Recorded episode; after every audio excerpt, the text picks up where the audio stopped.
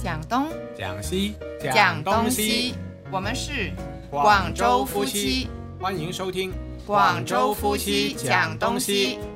老公啊，幼儿园最近在搞教书教训活动呢，那不如教他读一下曾国藩家书当中的其中十条吧。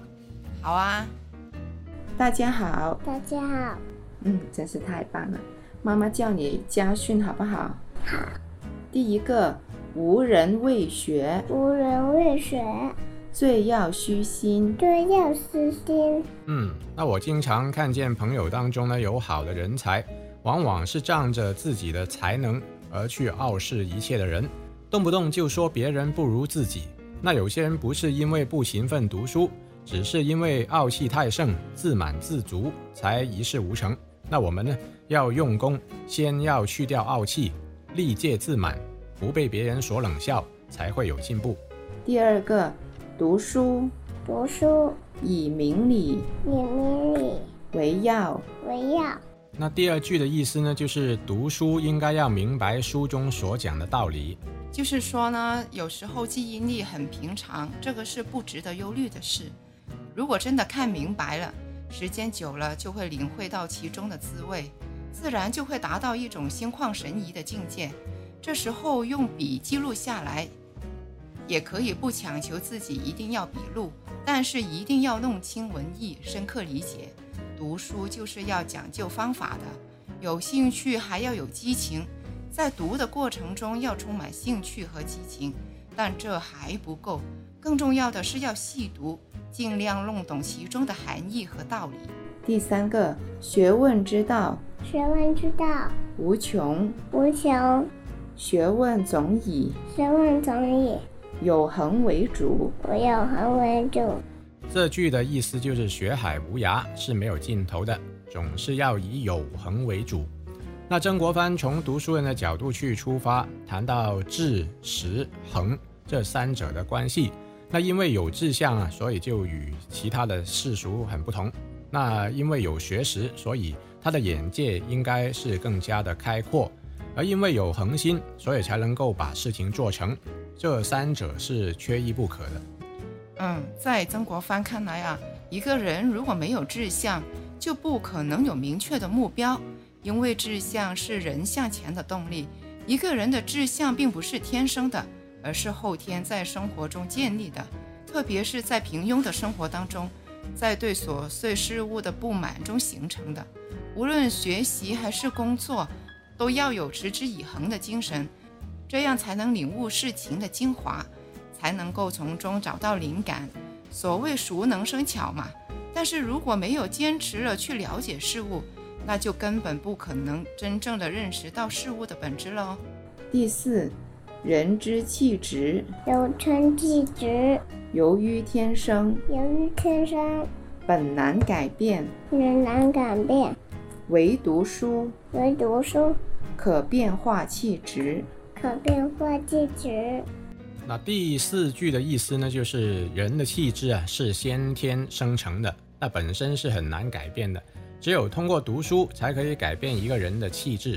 那在他看来呢，只要能够每天都有新的进步，百倍用功，就不怕不能变化他的气质，超乎凡人，达到圣人的境界。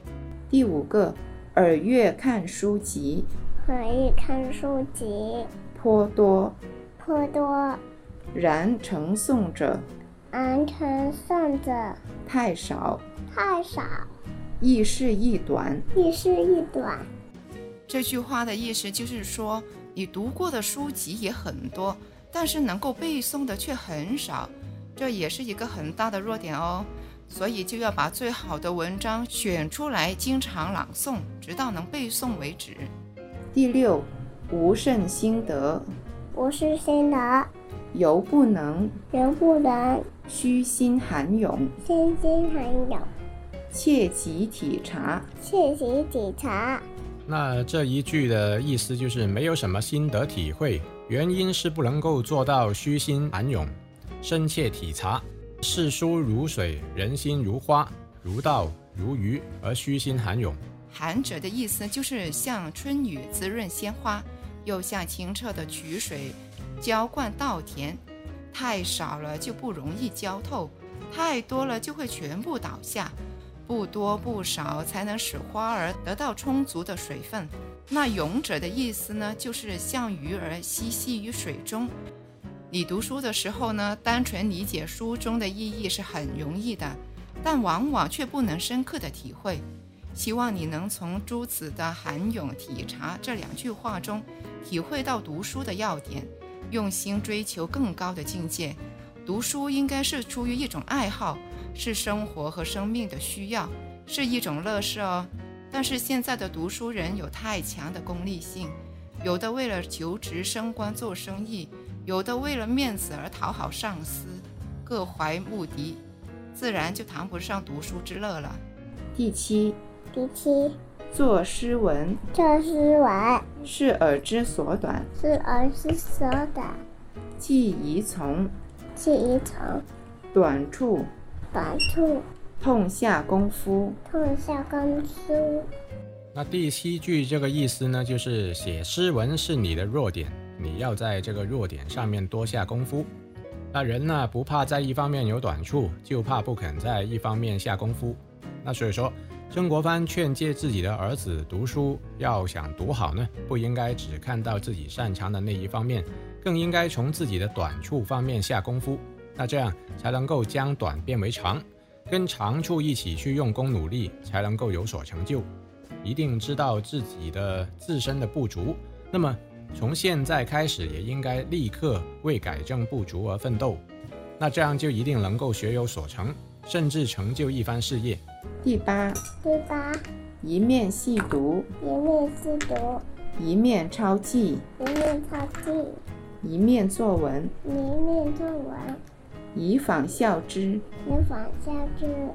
凡其辟小奇癖，之字，之字，雅固之训，也故知识，不手抄，不手抄，则不能记；则不能记，不模仿，不模仿，则不惯用。则不惯用。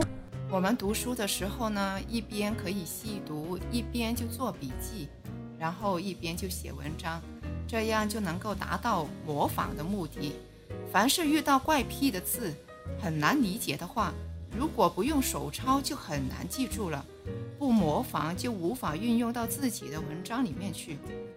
如果不精通作文的门路，那么对于古人的深厚底蕴，你根本就没有办法领会当中的含义。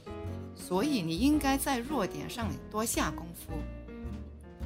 做任何事情都要有榜样，榜样不但能给自己树立远大的目标，而且还能为自己提供可行的方法，可谓是最简单的入门之法喽。第九，第九，人生唯有常，为生为有常，是第一美德。是第一美德。可见可见，廉无分老少，人生早上事无分是无分难易，难易，但行之有恒，但行之有恒，自如种树，不能督促畜养，出养，日见其大会趁其大，而不觉耳。人不得耳。那这一句的意思呢，就是人生当中只有长是第一美德。那曾国藩对于习字之道呢，在早年也曾经是冥思苦想，但最终还是一无所成。曾国藩根据自己多年的读书心得，是领悟到读书只有天天读，一刻都不能间断，才能够取得新的进步。那正如他所说，人生只有长是第一美德，否则三天打鱼两天晒网的话，最终只会学无所成，白费精力。那其实啊，看书也不一定记得住，也不能一下子看得很多。那同样在计划的执行过程当中，也很有可能遇到挫折，有时候会进展缓慢，甚至停顿。那么在这个时候应该怎么办呢？曾国藩说得好啊，每日有常，自有进进。要认定目标前进，咬紧牙关去命令自己不许后退。那么每天都这样有恒心的去坚持呢，自然就会有进步。那个目标的话，也会在一天天的坚持当中实现。第十，第十，买书买书不可不多，不得不得，而看书，而看书，不可不知不可不知所则。所则。最后这一条家训就是说，如果一个人想要有所成就，最重要的就是要看书，必须要懂得善加选择，这样治学才有专攻，对于学问的深刻内涵才能真正的领会到观点。古人曾有四别的读书之法，就是说目治之书、口治之书、心治之书，还有手治之书。目治就是有的书只要浏览一遍就可以了，口治呢就是将书的内容要背下来，心智呢就是不但要背，而且还要深入的思考，手治呢就是把书中的重要章节段落抄下来，反复的背诵，这样就可以更好的掌握书中的内容了。那一般读书的人呢，都知道择要而读的道理。那因为他们明白人的精力是有限的，不可能什么文章都熟读，所以一定要有选择。那其实这个也正是曾国藩所言：“买书不可不多，而看书不可不知所择。”那同样是强调买书看书呢，但是必须要有执着的信念。那因为博览群书可以令人增广见闻，拓宽知识领域，而慎重的选择书籍去熟读，则可以让人明白事理，思维敏捷，成为术业有专攻的人才。那宝贝，我们这十条家训就已经说完了，那你要记住哦。听我说，谢谢你，送给你小星星，送给你花一朵。你在我生命中太多的感动，你是我的天使，一路指引我。